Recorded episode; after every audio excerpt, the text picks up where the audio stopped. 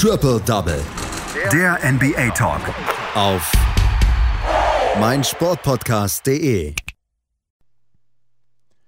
Wir haben in den NBA Playoffs letzte Nacht einen Abend erlebt, den die verwöhnte NBA wohl auch nur selten erlebt. Kevin Durant hat ein Team, ein ganzes Team auf seine Schultern genommen und es getragen und es zu Spiel 5 Sieg getragen gegen die Milwaukee Bucks. Die Brooklyn Nets führen mit 3 zu 2 und brauchen nur noch einen Sieg, um in die Conference Finals einzuziehen. Ein Brooklyn Nets Team, das im Moment gebeutelt ist von Verletzungen. James Harden schleppte sich über den Platz und Kyrie Irving kann gar nicht spielen im Moment. Das ist eine fantastische Geschichte, beziehungsweise eine beeindruckende Geschichte, über die ich jetzt mit einem unserer Experten, mit Daniel Seiler, äh, spreche. Hallo Daniel.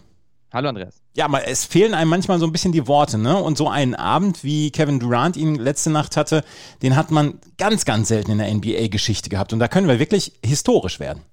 Ja, es ist ein historisches Spiel, das muss man tatsächlich so sagen. Kevin Durant ist der erste Spieler in NBA History, der ein Playoff-Spiel absolviert mit über 45 Punkten, über 17 Rebounds und 10 Assists. Und das ist wirklich extrem. Und da ist es gar nicht mal zu beachten, dass er ja noch zwei Jahre gefehlt hat aufgrund seines Achillesfersenrisses, sondern das ist einfach eine unfassbare Leistung, die KD heute Nacht gebracht hat. Und er hat sein Team einfach wirklich über 48 Minuten getragen. Und wenn ich sage über 48 Minuten, dann meine ich über 48 Minuten. Er hat genau keine Sekunde in diesem Spiel verpasst. Also Steve Nash, der Coach, hat alles in seinen Superstar gesteckt und hat gesagt, Kyrie ist raus.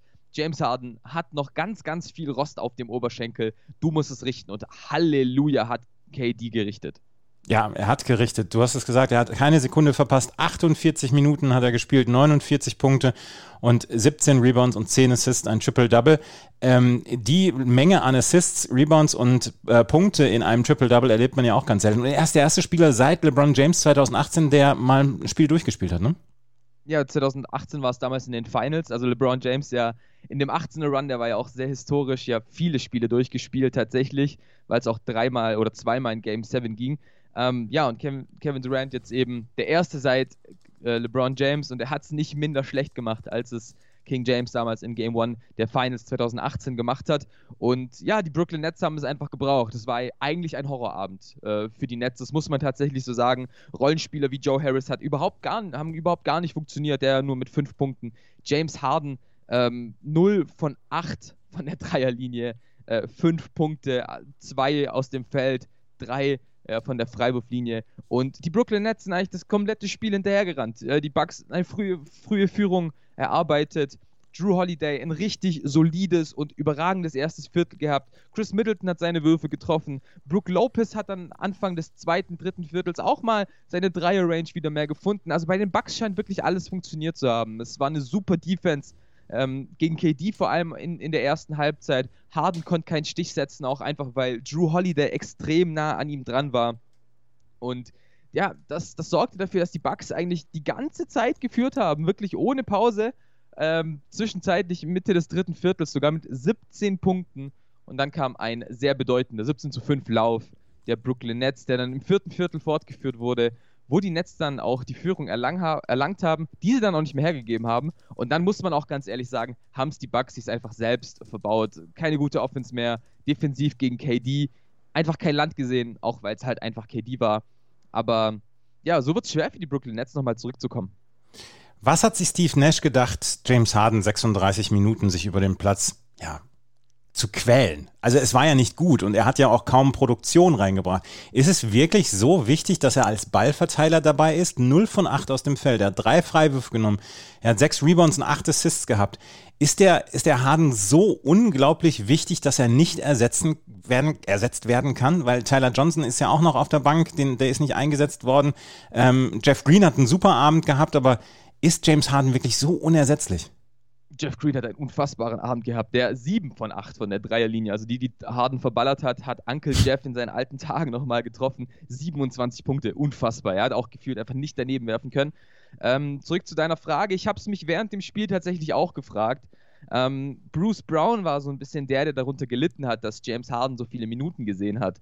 Ähm, der eigentlich die Playoffs komplett solide spielt, der fast jedes Spiel zweistellig scored, der auch immer eine große Minutenzahl geht. Heute bzw. gestern Nacht nur knapp 13 Minuten. Und das hat mich dann schon sehr gewundert, vor allem am Anfang des Spiels, weil James Harden war ein Minusfaktor, das muss man so sagen. Defensiv angreifbar, offensiv einfach rostig. Er ist gefühlt über den Platz gehumpelt. Seine Dreier waren nicht mal knapp, die waren wirklich weit neben dem Ring.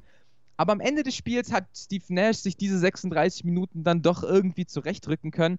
Einfach weil James Harden dann doch ein Spieler ist, den du in solchen Situationen immer wieder reinwerfen kannst. Und das hat er gezeigt. Acht Assists hat er gespielt, auch wenn er, ähm, auch wenn sein Wurf natürlich gar nicht gefallen ist. Und da waren teilweise wirklich sehr, sehr wichtige Assists drin, wie ein Pass durch drei Verteidiger durch auf Joe Harris.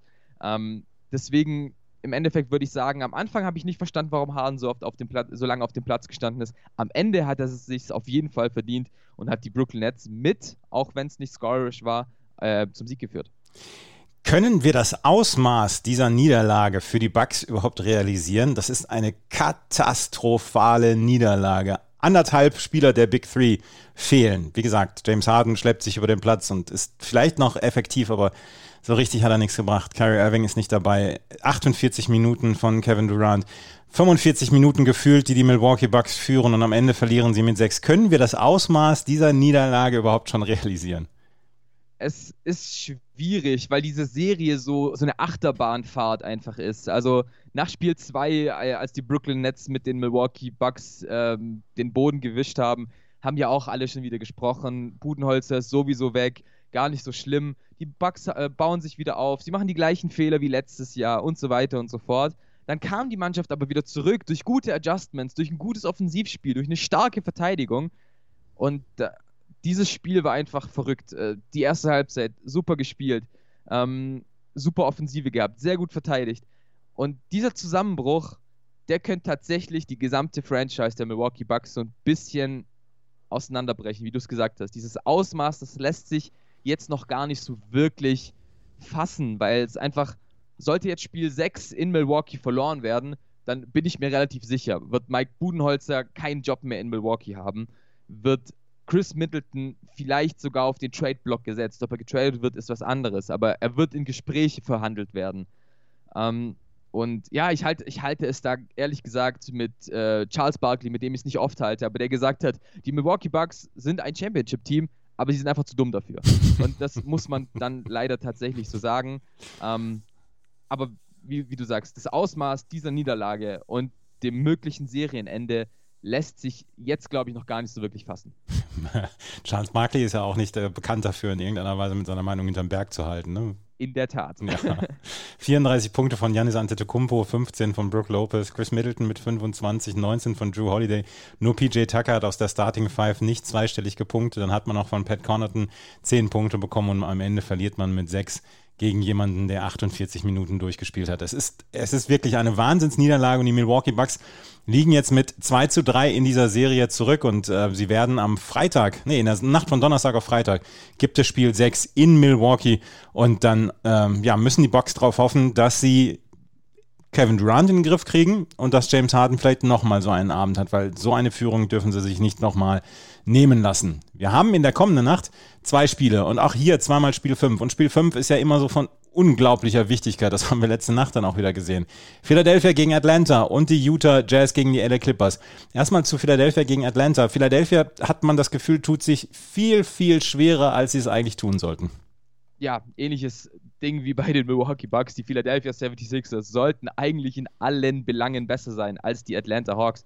Aber es klappt einfach nicht. Ich, ich, weiß nicht, wie das passiert. Es klappt einfach nicht. Die Philadelphia 76ers stehen sich womöglich selbst im Weg und die Atlanta Hawks sind auch einfach ein geiles Playoff-Team. Muss man tatsächlich so sagen. Ähm, ich sehe dennoch den Vorteil bei den Sixers, ähm, dass sie jetzt dieses Spiel mit, mit Heimvorteil, Spiel 5 gewinnen und dann vielleicht mit einem Joel Embiid, der nicht ein Layup Game Winner oder Game Tying Shot äh, vergibt, sondern ähm, der vielleicht hoffen wir, dass, dass er den Knie hält, wieder der dominante Spieler von Spiel 2 und 3 sein kann. Aber wie Joel Embiid, ähm, wenn er auf der Bank sitzt, mit Eis eingewickelt wird, das ist auch beeindruckend, ne?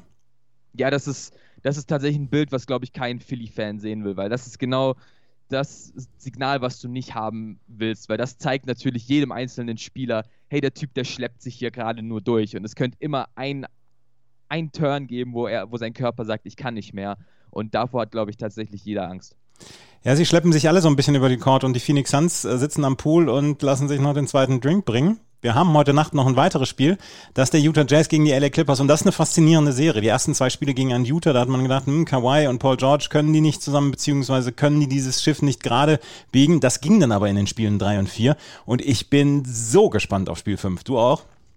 Extrem, extrem. Also gerade Spiel 1 hat man ja noch gesehen, die Clippers sind sehr müde aus der Seven-Game-Series äh, gegen die Dallas Mavericks. Spiel 2 war einfach überragend offensiv wie defensiv von den Utah Jazz. Spiel 2 und 3 kamen die Clippers wieder zurück mit Adjustments von Tyron Lue. Das ist Playoff Basketball, wie man ihn sehen will. Und ich kann dir, kein, ich kann dir keine Preview für Spiel 5 geben. Ich habe absolut keine Ahnung, was passieren wird. Ich halte, für Quinn, ich halte Quinn Snyder für den deutlich besseren Coach, aber ich halte die LA Clippers für die deutlich besseren individuellen Spieler. Ähnlich wie in der Dallas ähm, gegen Clippers Serie. Nur, dass die Jazz nochmal ein paar mehr Mittel haben als ähm, die Dallas Mavericks ich, ich freue mich einfach auf diesen Abend ähm, in, in Salt Lake City. Utah muss natürlich zurückbouncen. Ähm, wir hoffen alle, dass Donovan Mitchell spielready ist, nachdem er sich in Spiel 4 ja auch ganz bisschen verletzt hat, nicht, nicht volle Leistung geben konnte bis zum Ende. Aber wenn da die volle Superstar-Power aufeinander trifft, dann wird es ein richtig geiles Spiel 5 heute in Salt Lake City.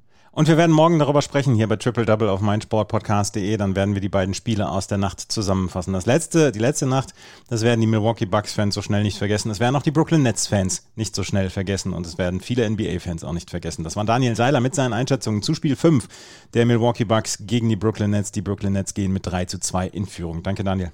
Danke, Andreas. Triple Double. Der NBA Talk. Auf meinsportpodcast.de.